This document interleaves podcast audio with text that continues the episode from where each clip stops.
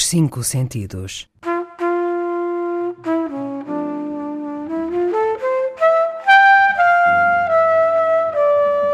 Um programa de Mário Cordeiro.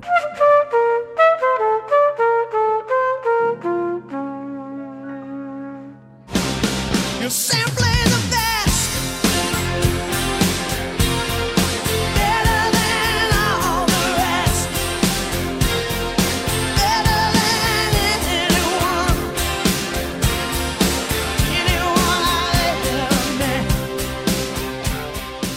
Simply the best.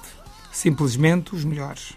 Melhores não quer dizer que se é o menino das boas notas, mas melhor academicamente e também nas vertentes cidadania, estética, cultura, ética, solidariedade, amizade, civismo, enfim, tanta coisa. Sim, tanta coisa que não é refletida no que eu chamo de farsa batuteira e ridícula, que são os rankings escolares. Desculpem ser tão frontal, mas sou da opinião que os rankings não querem dizer nada de nada. Não afirmo apenas enquanto pai ou mero cidadão. Afirmo como profissional, encarregue de ensinar aos meus alunos como se devem ler dados estatísticos, ou antes disso, como os recolher, agrupar e comparar. Se há coisa que na ciência é lei e é ética, é nunca comparar o incomparável, para lá das questões relativas aos vieses de amostragens, indicadores, etc. Vamos aos factos.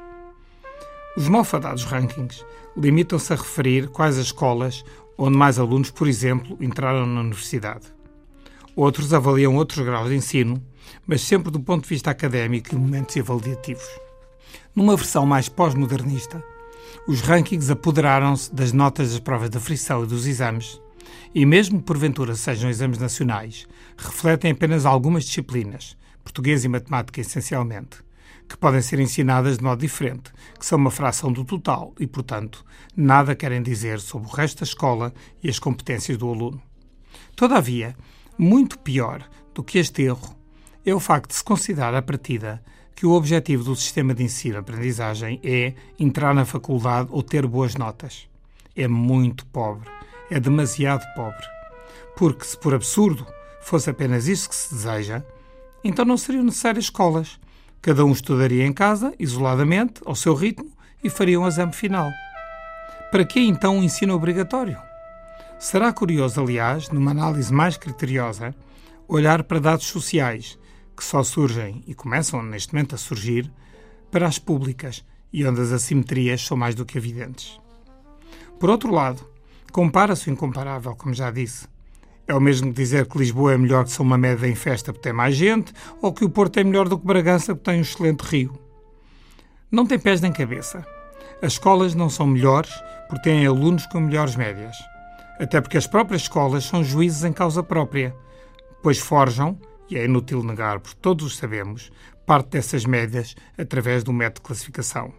Ou forçam, algumas delas, os alunos a trabalhar como cavalos de corrida, esquecendo a vertente de formação humana, as atividades lúdicas, a arte, a música e o descanso e a vida em família.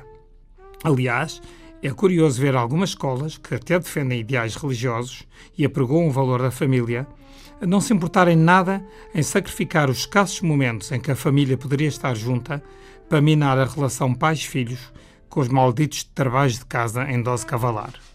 São melhores as escolas que permitem um ensino variado e inclusivo, onde os alunos progridem, se motivam e gostam de estar.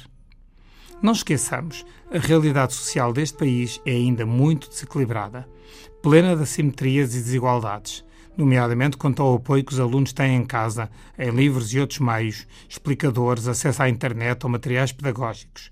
Pelo que será melhor, em termos de pessoa, cidadão e futuro profissional, um aluno consegue transcender-se, estudar sem grandes apoios e, como se diz, fazer das tripas coração, do que um que tem explicações de tudo, nada lhe falta e é levado ao colo toda a vida escolar.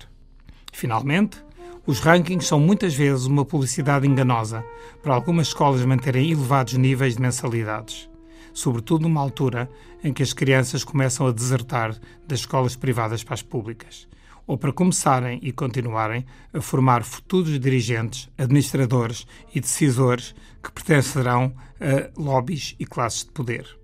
O tal poder semi-invisível, dado que a maioria dos dirigentes, que são mesmo competentes, como demonstrou um estudo da Universidade do Porto, frequentou maioritariamente escolas públicas.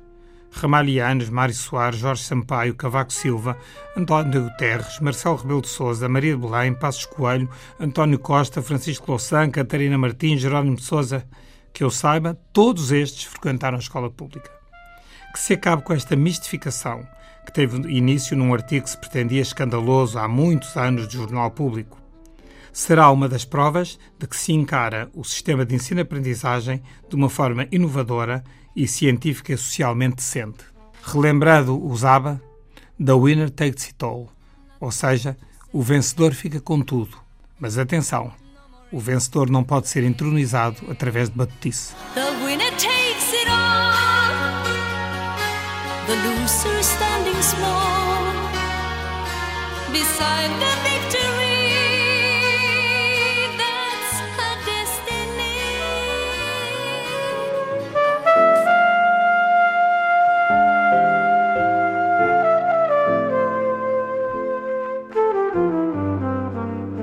Os Cinco Sentidos. De Mário Cordeiro.